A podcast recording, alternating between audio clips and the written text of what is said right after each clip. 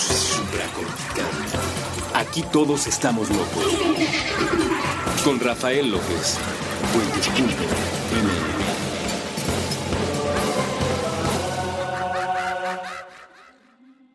Bienvenidos a Supra Cortical. Yo soy el doctor Rafa López, soy médico cirujano por la Universidad La Salle soy psiquiatra por la UNAM.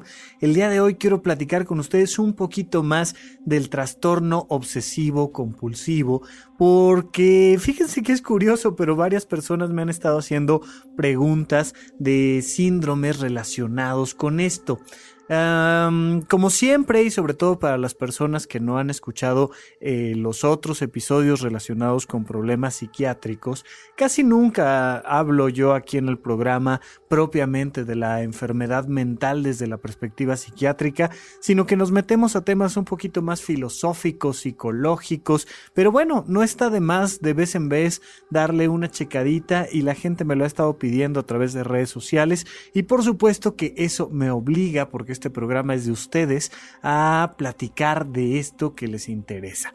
Antes que nada, y como siempre, trato de recordarles que las enfermedades mentales están clasificadas como trastornos y no como enfermedades propiamente.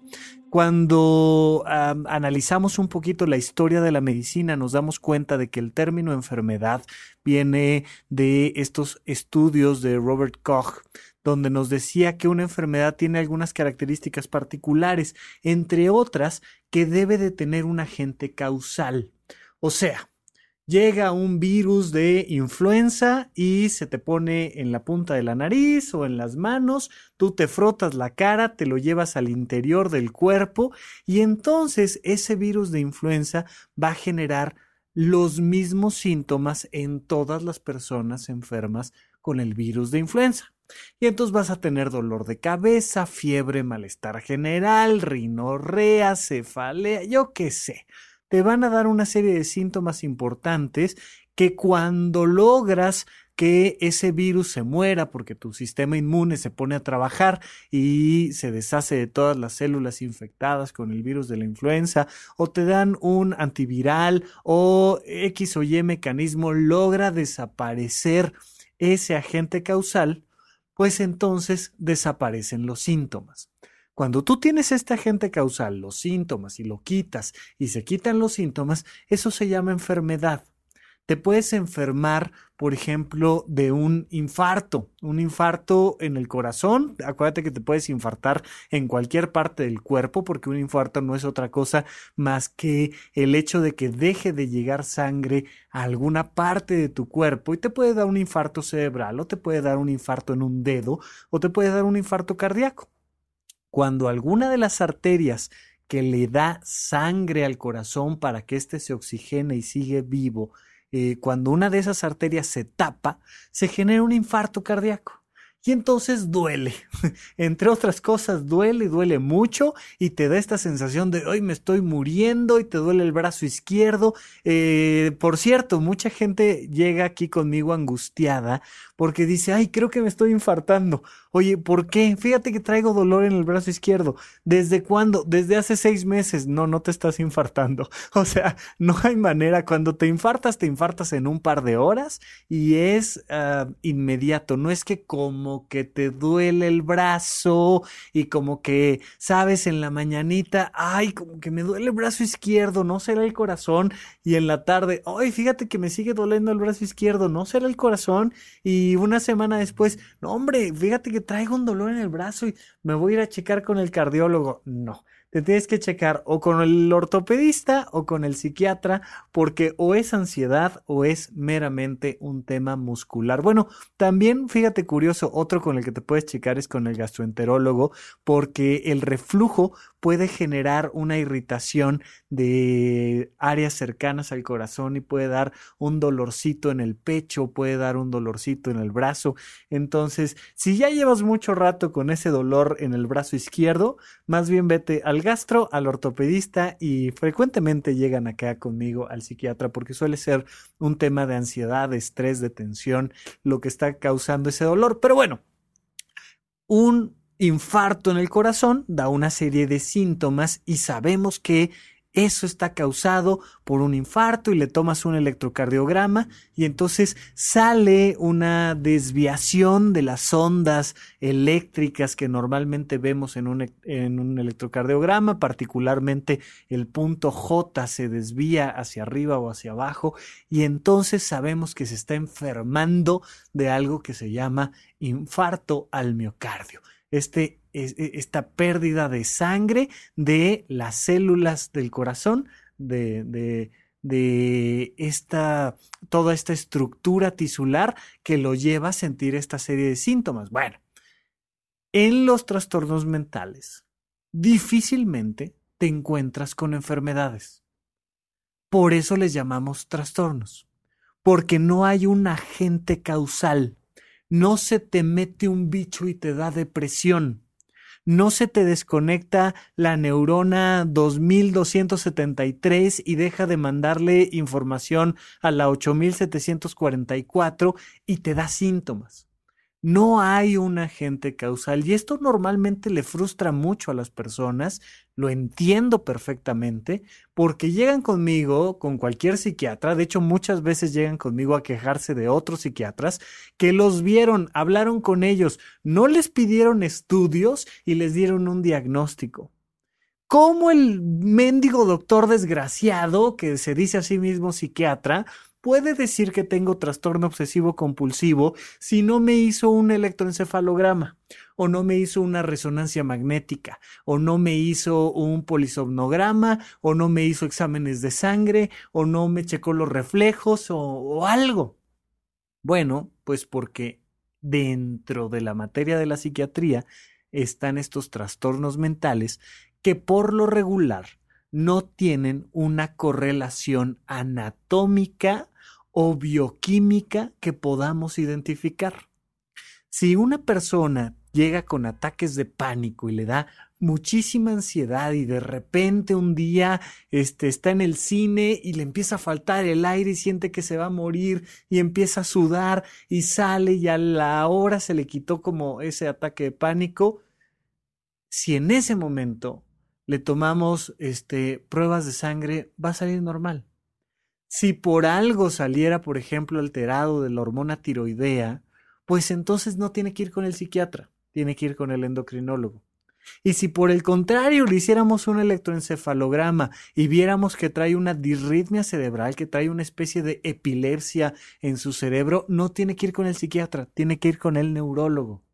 Y si por algo ese dolor en el pecho, pues era un infarto cardíaco, pues entonces no tiene que ir con el psiquiatra, tiene que ir con el cardiólogo. Al psiquiatra llegas cuando los estudios salen normales. Y, por supuesto, un buen psiquiatra ya tiene un cierto ojo clínico para diferenciar si es un ataque de pánico por hipertiroidismo o si está deprimido por anemia o este, si eh, esta depresión la está, la está causando un cáncer y entonces tiene que ir con el oncólogo.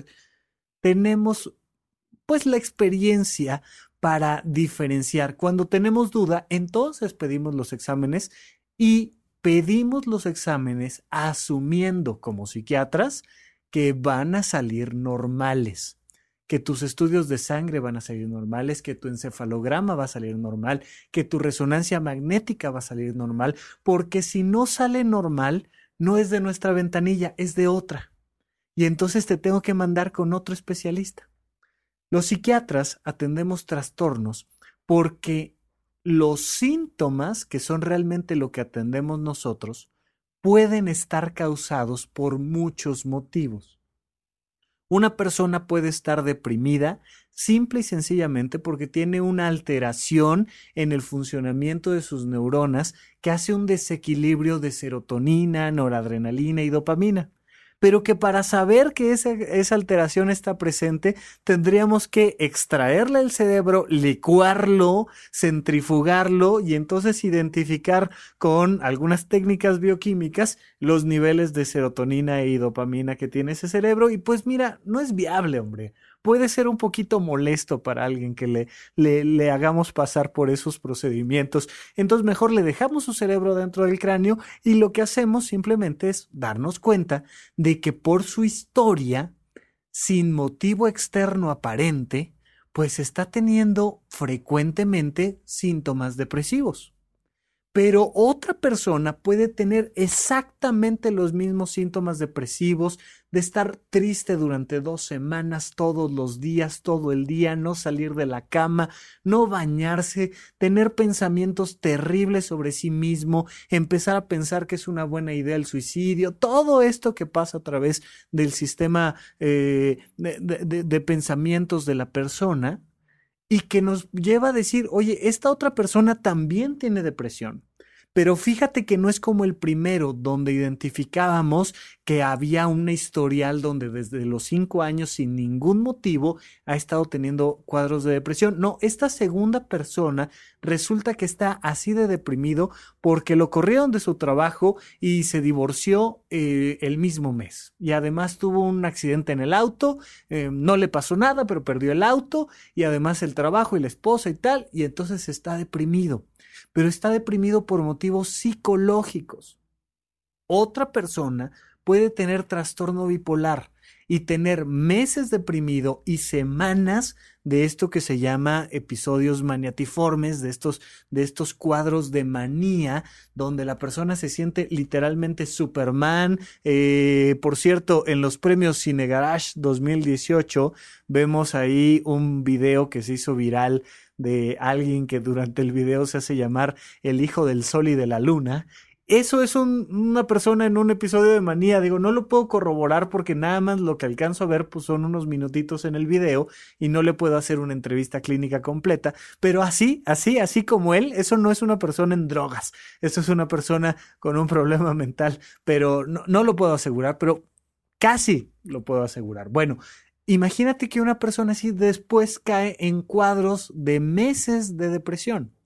Y es igual que el primero los síntomas que tiene y es igual que el segundo los síntomas que tiene, pero la causa es diferente. No tiene un, un trastorno depresivo mayor, tiene un trastorno bipolar que hace que pase por episodios de depresión. Y entonces podemos ir viendo muchísimos, muchísimos y muchísimos motivos por los cuales una persona tiene los mismos criterios de depresión y no solo eso, puede salir de ellos a través de un tratamiento farmacológico correcto.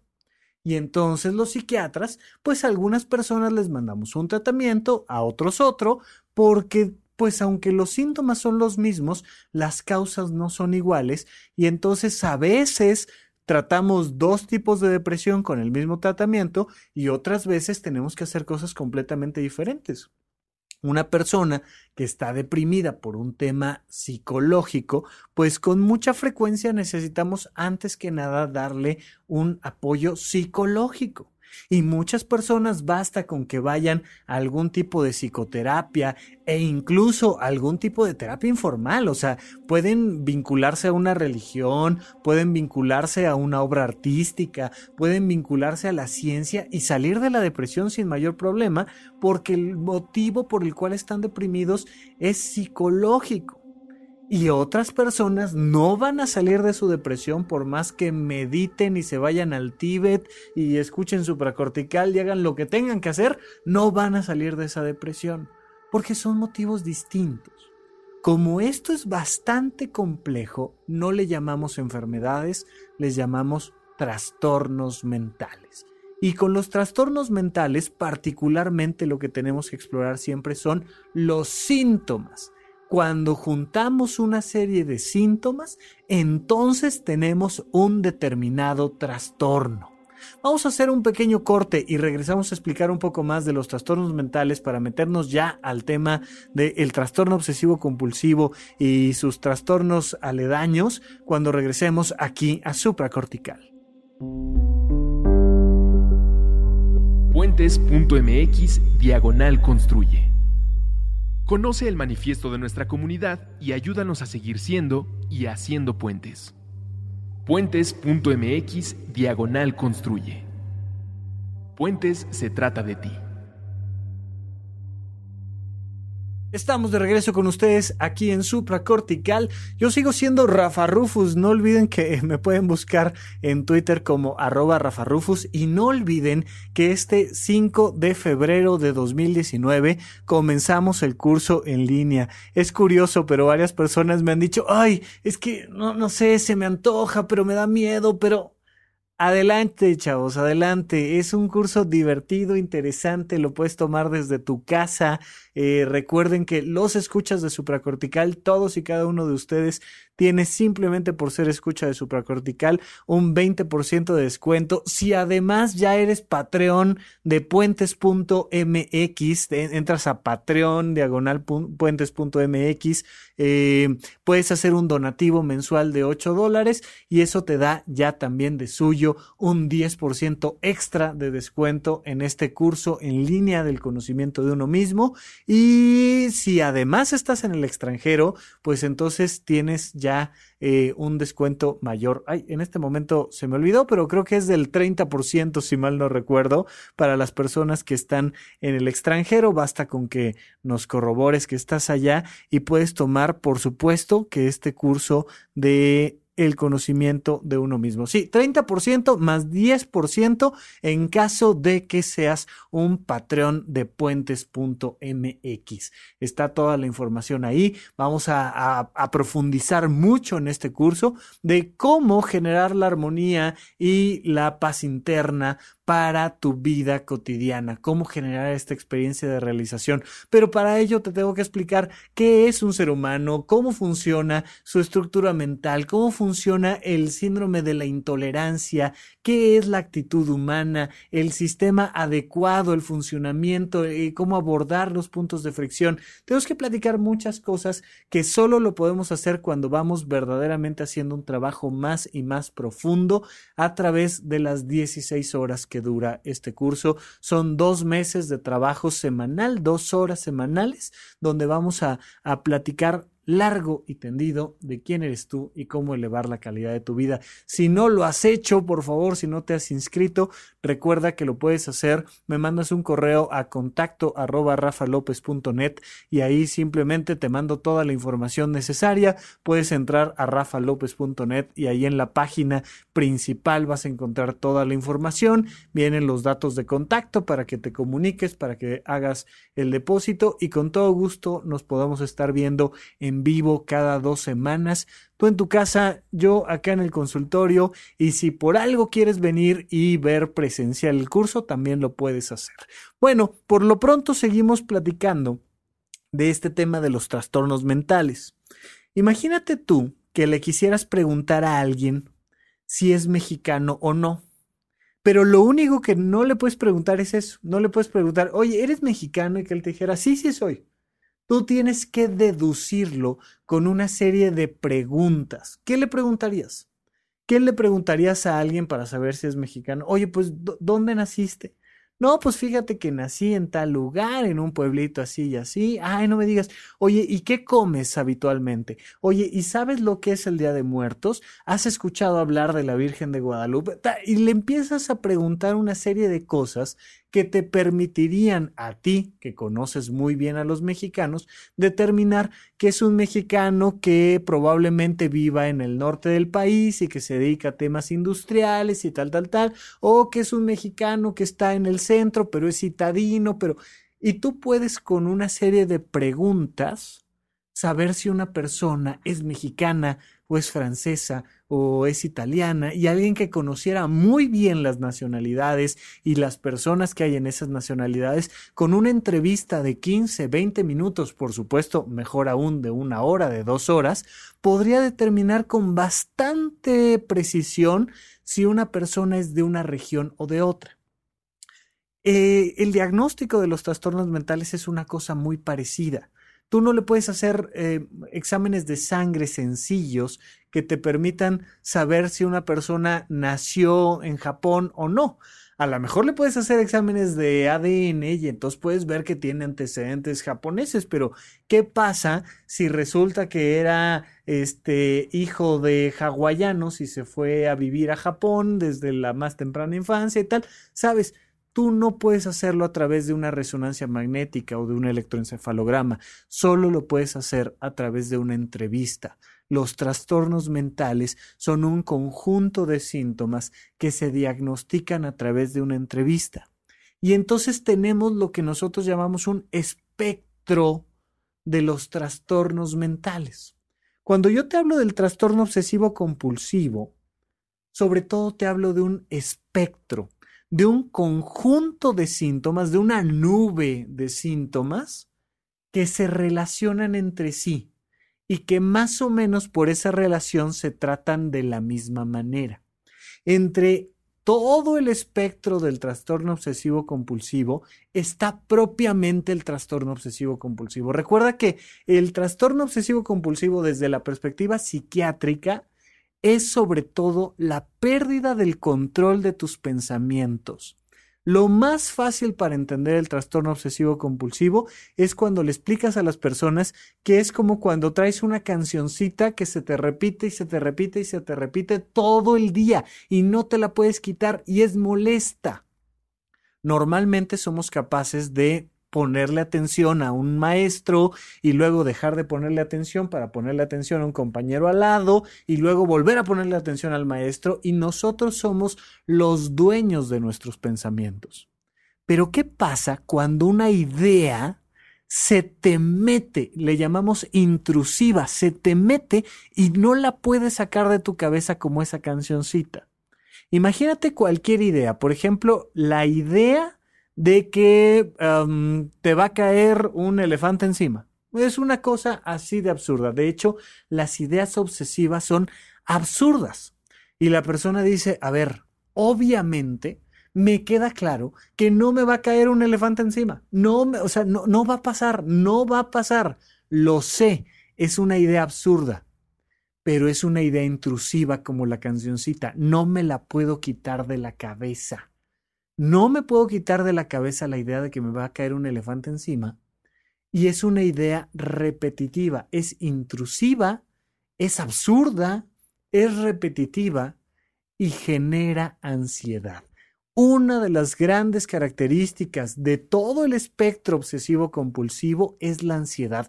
Son personas que sufren mucho de ansiedad, muchísimo. Y entonces resulta que esta idea se activa por ejemplo, cuando piso una raya en el piso.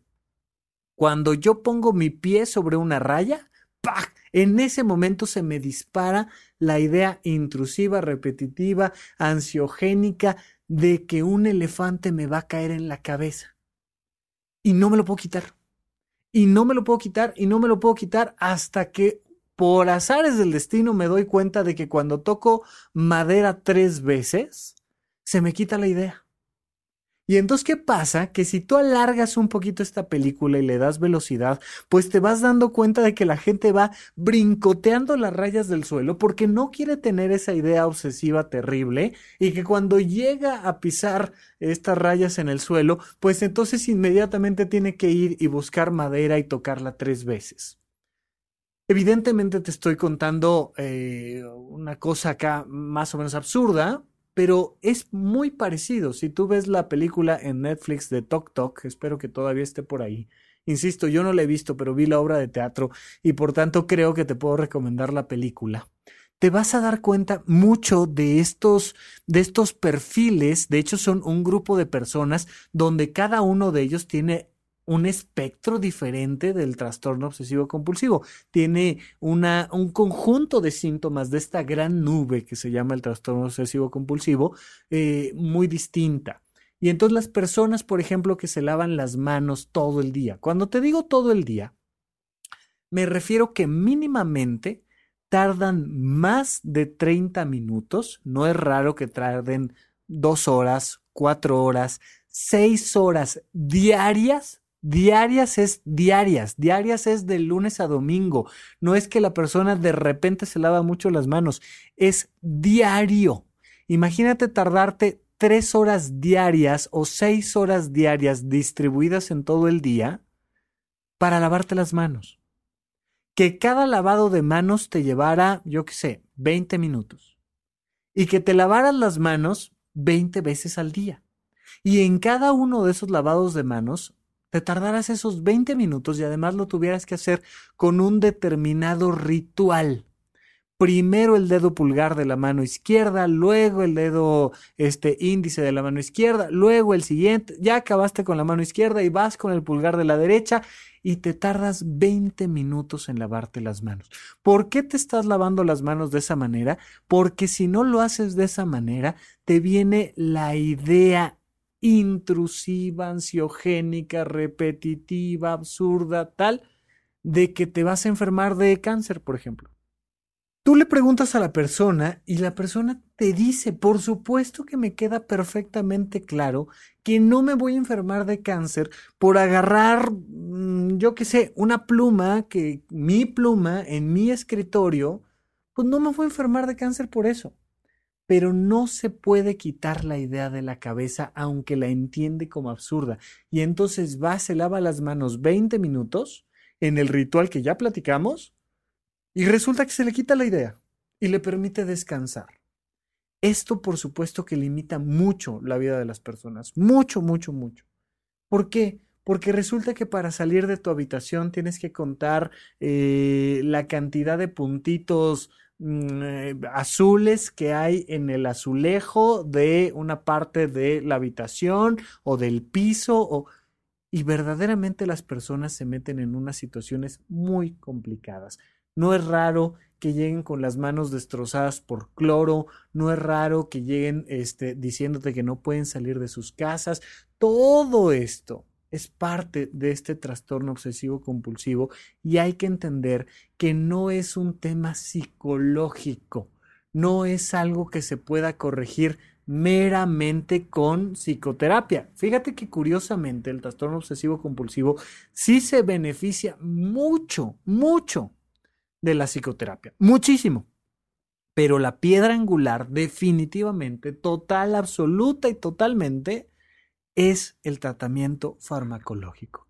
Son personas que cuando verdaderamente son obsesivas, sufren muchísimo. La gente ah, naturalmente tiende a tomar palabritas, no sé, de la ciencia, eh, de, cualquier área de la medicina, de la física, de la química y la, la utilizamos muy comúnmente para, para, referirnos a algo, para hacer referencia a algo. Entonces la gente habla de, ay, no, yo soy muy obsesivo, ¿no?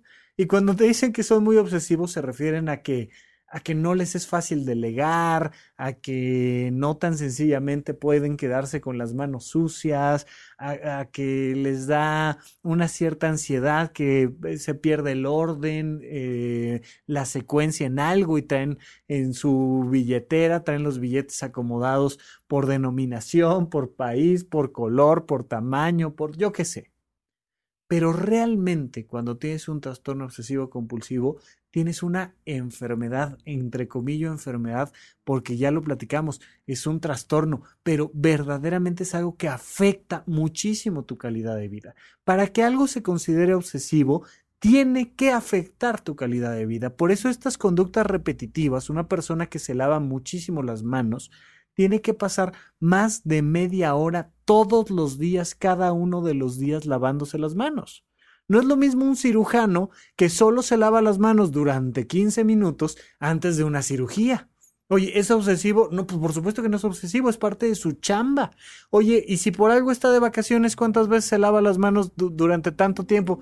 Pues ninguna, ninguna. Va al baño, se lava las manos, a lo mejor un poquito por deformación profesional, se lava las manos hasta el codo, hombre, pero, pero no le pasa nada, no le afecta.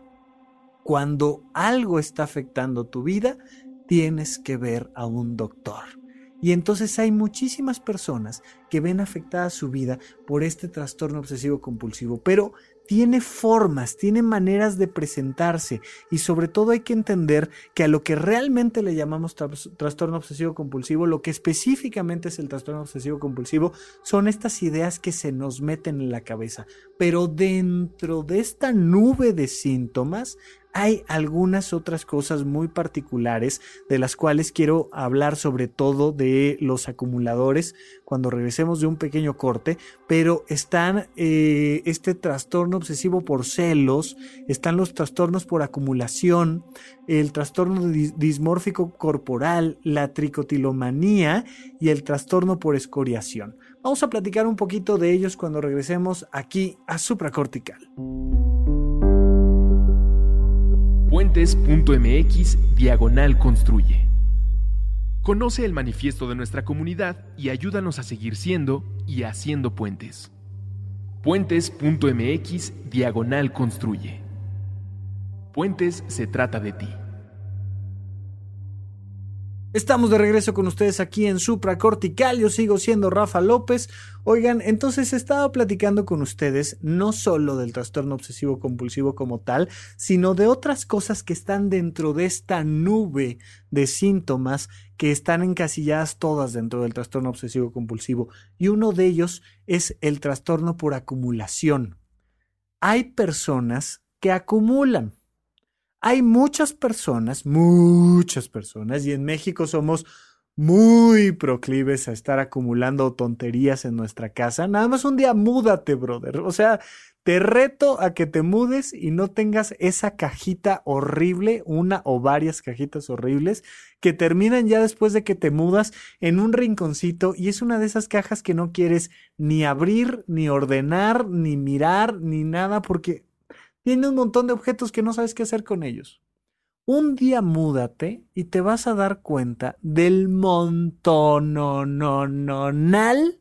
de cosas inservibles que tenemos con nosotros. Tan así que por supuesto que Maricondo se ha vuelto muy popular este, en, estas épocas, acá en, en, esta parte de nuestro, de nuestro planeta Tierra, porque en Estados Unidos, en México, en general en los países occidentales, acumulamos tonterías. Entre otras cosas, dinero, ¿eh? Fíjate que nos quejamos muchísimo de la pobreza, pero vaya que tenemos ahí un temita con acumular dinero, con acumular eh, títulos universitarios, por ejemplo, y entonces, ay, y ya estudié la maestría, ya estudié el doctorado, ya estudié otra maestría, y ahora me metí a otra carrera, y ya estudié no sé qué.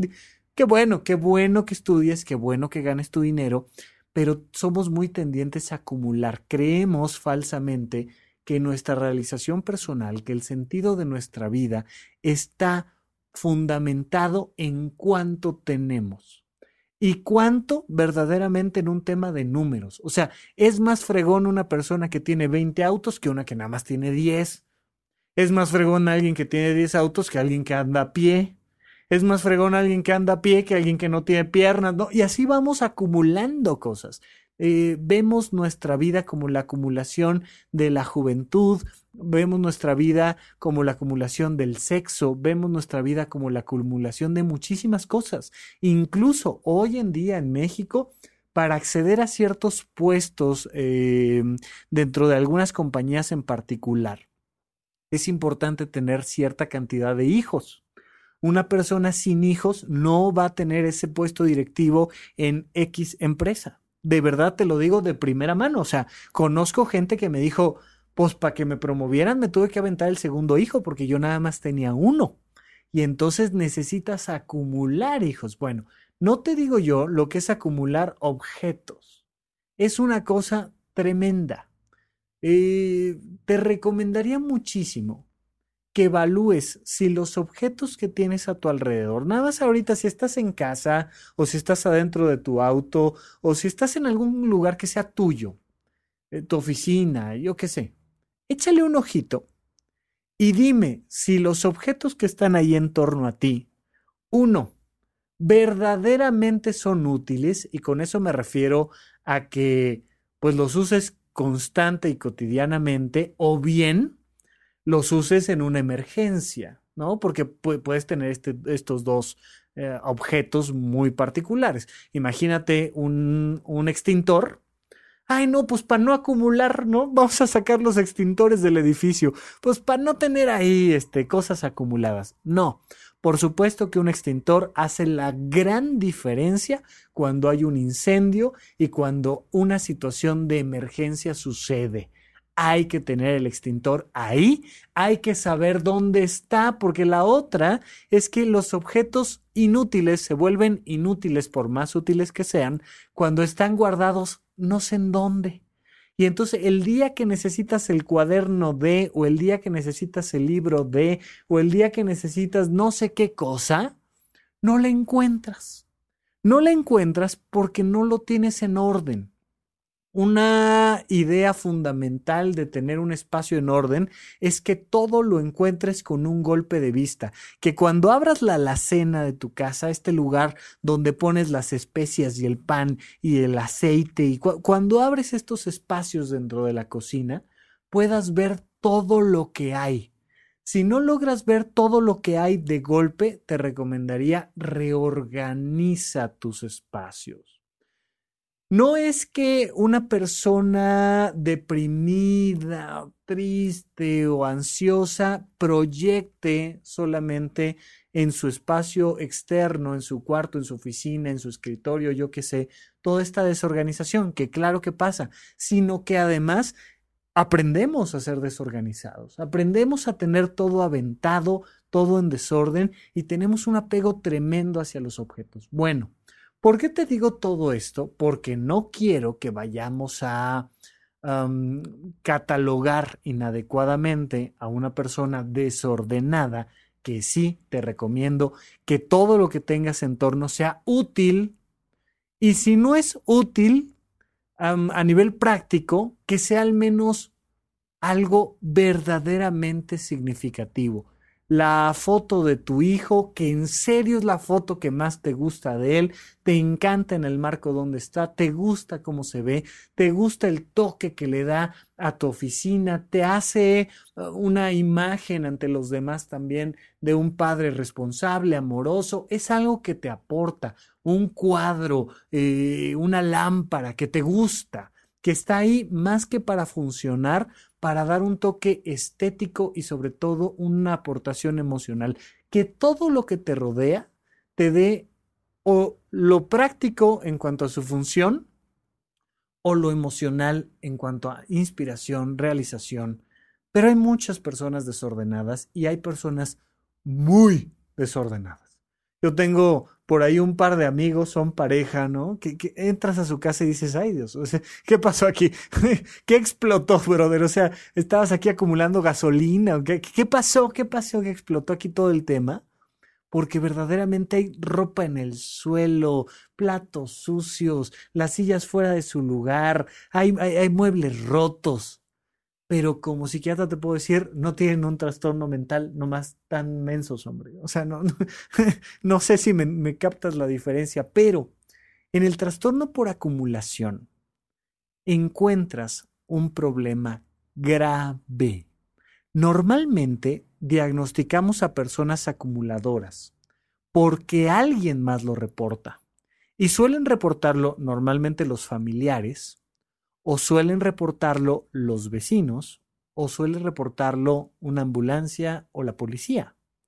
En Estados Unidos, si tu casa es un verdadero asco y está generando, pues que allá adentro haya ratas o algún otro tipo de animales, si está generando que haya basura acumulada, mal olor, te pueden incluso quitar tu casa.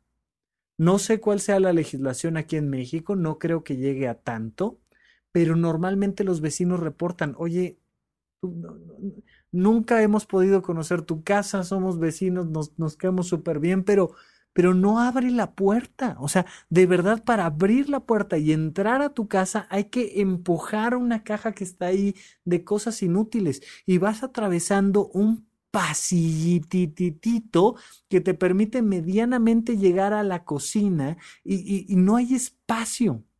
¿Por qué te digo que a veces lo reportan las ambulancias? Porque a veces les caen las cajas encima y quedan aplastados debajo de las cajas.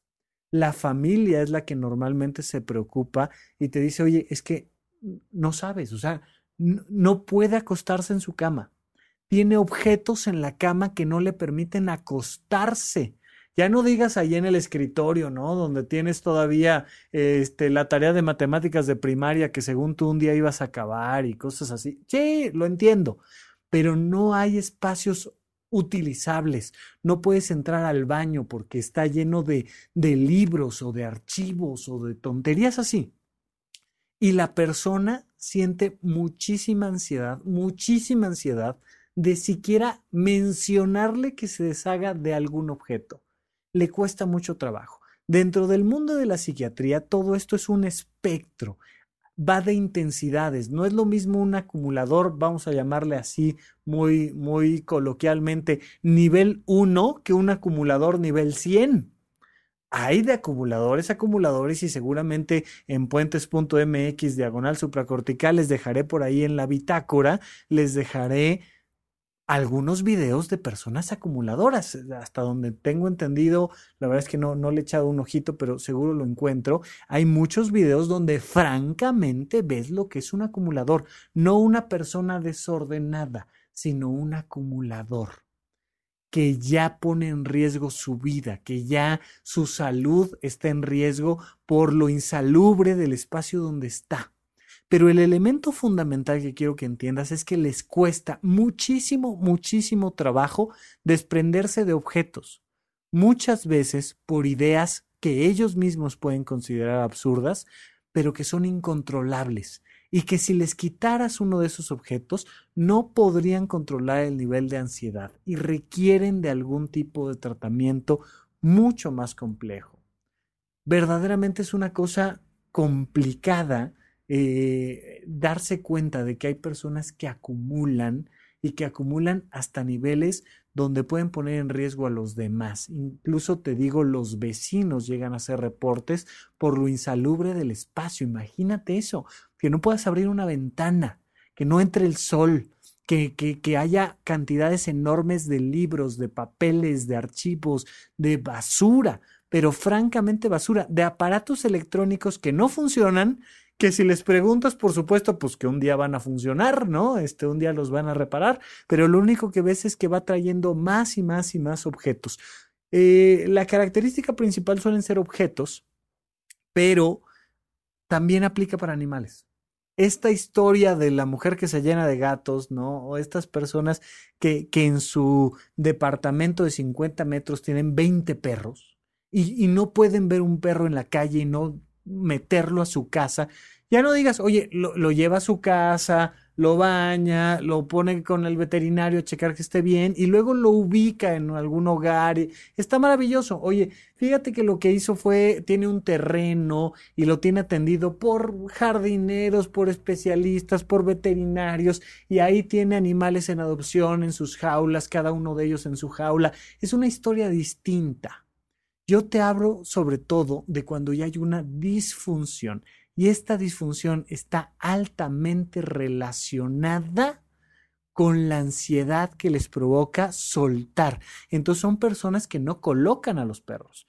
No, no es que los cuiden, es que los acumulan, necesito que quede muy clara la diferencia, porque yo, yo en mi casa, ¿no? Tengo dos perros y ya un tercero se sentiría como, oye, estos ya están rodeados de animales. Pues hay gente que tiene 20, literalmente 20 gatos o 20 perros y te das cuenta cuando abres la casa que hay un problema allá adentro. Aplica para animales, aplica para, para objetos, pero estos trastornos requieren de un tratamiento diferente. Yo sé que a la gente le da terror ir al psiquiatra, terror, porque no vaya a ser que me pregunte 20 cosas y que al final me mande una pastilla. O sea, es, es bueno como si los amenazaras de muerte. De verdad, el psiquiatra es un médico que te va a ayudar a tener a tus perros y a tener tus cuadros y a tener tus papeles, pero a vivir de una manera funcional. Bueno, así como los acumuladores, solo voy a tocar por encimita algunos otros temas y ya ustedes me dirán si quieren que platiquemos un poco más al respecto, pero están las personas que tienen un trastorno dismórfico corporal. Es una cosa parecida dentro de este espectro del trastorno obsesivo compulsivo, pero donde tú ves una parte de tu cuerpo como algo grotesco. Entonces, pues yo, Rafa, tengo las orejas grandes y un poco separadas. Bueno, pues dentro de mi cabeza se vuelve la idea de que soy Dumbo, que verdaderamente soy anormal hasta un punto de vista grotesco y monstruoso. Y entonces las personas que tienen esta percepción de sí mismos, y no me refiero nada más a, a las personas como en, en, la anorexia, donde te sientes un obeso cuando en realidad estás completamente delgado, de hecho flaco, quizá esquelético, y tú te sigues viendo gordo. No, me refiero sobre todo a otras partes del cuerpo. Me siento extremadamente narizón, siento eh, extremadamente pequeñas mis orejas, siento que uno de mis ojos es chiquititito y el otro es enorme, siento que, yo qué sé, cualquier parte del cuerpo que haces que lo ocultas. Y entonces son personas que aún en las condiciones climáticas más curiosas salen con sudaderas y con bufandas y con cosas así para taparse las orejas o para cubrirse los ojos y entonces no se quitan los lentes para nada o para taparse yo que sé qué parte del cuerpo, pero lo que haces es producto de una idea absurda y repetitiva de que eres un monstruo, de que verdaderamente estás grotesco. Y las personas cuando te ven dicen, pues no. O sea, de hecho, si no me lo comentan, ni lo hubiera yo notado. Y personas que se dejan el cabello larguísimo para cubrirse alguna parte del rostro, yo qué sé. Pero simple y sencillamente hay una idea que genera muchísima ansiedad de fondo. Parecido es el tema de los celos, que de esos no me acuerdo si ya tenemos algún programita en particular de los celos, pero creo que estaría muy bien hablar de lo absurdo que son los celos, de lo absurdo de vivirlos. O sea, en, en una sociedad y en una humanidad donde la monogamia no es precisamente la estructura cultural que rige a pesar de que todos queremos creer que sí, pues sufrir los celos es la parte absurda poner límites en las relaciones de pareja, eh, terminar con relaciones porque alguien se fue con alguien más, todo eso me parece perfecto. Ya sabes que el tema de los límites es fundamental, pero no me refiero a los límites, me refiero a los celos. Vivir los celos es una cosa terrible y absurda. Por ahí tenemos también la tricotilomanía, que es este tema de arrancarte el cabello. Te puedes arrancar el cabello o en el trastorno por escoriación, te puedes arrancar piel. Y entonces te sientes un granito y ya valió porque te arrancas pedazos de piel. No uno, diario. Aquí recuerden que el tema de la frecuencia es súper importante de analizar una persona que se arranca el cabello hasta niveles donde se deja boquetes completos en el cráneo de que pues, se arrancó todo lo que tenía. O se arrancó pedacitos de piel hasta que verdaderamente se está lastimando y ya requiere de un cirujano plástico para, para corregir estos temas. Todo esto es parte del trastorno obsesivo compulsivo y todo esto se atiende principalmente con el psiquiatra y además con el psicólogo, porque también luego surge esta, esta idea muy curiosa de que como que... Los psicólogos son como los policías y los psiquiatras son como el ejército, ya sabes, y entonces cuando ya sale uno, pues el otro se retira y no. Muchísimas, muchísimas veces psicólogos y psiquiatras trabajamos juntos, pero en el espectro obsesivo compulsivo es fundamental que lleve la pauta el psiquiatra. Bueno, pues hasta aquí quería platicar con ustedes un poquito de este tema y si queda alguna, alguna otra duda, con todo gusto lo platicamos en otra ocasión en este programa que es de ustedes que se llama supracortical. Aquí todos estamos locos. Con Rafael López.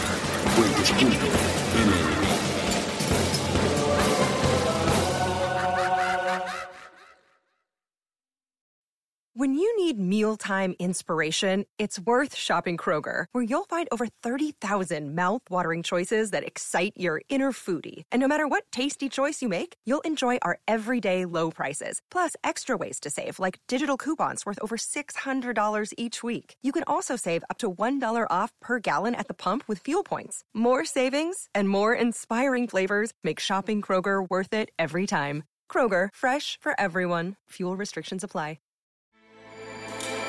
With everything you have on your plate, earning your degree online seems impossible. But at Grand Canyon University, we specialize in helping you fit a master's degree in education into your busy day.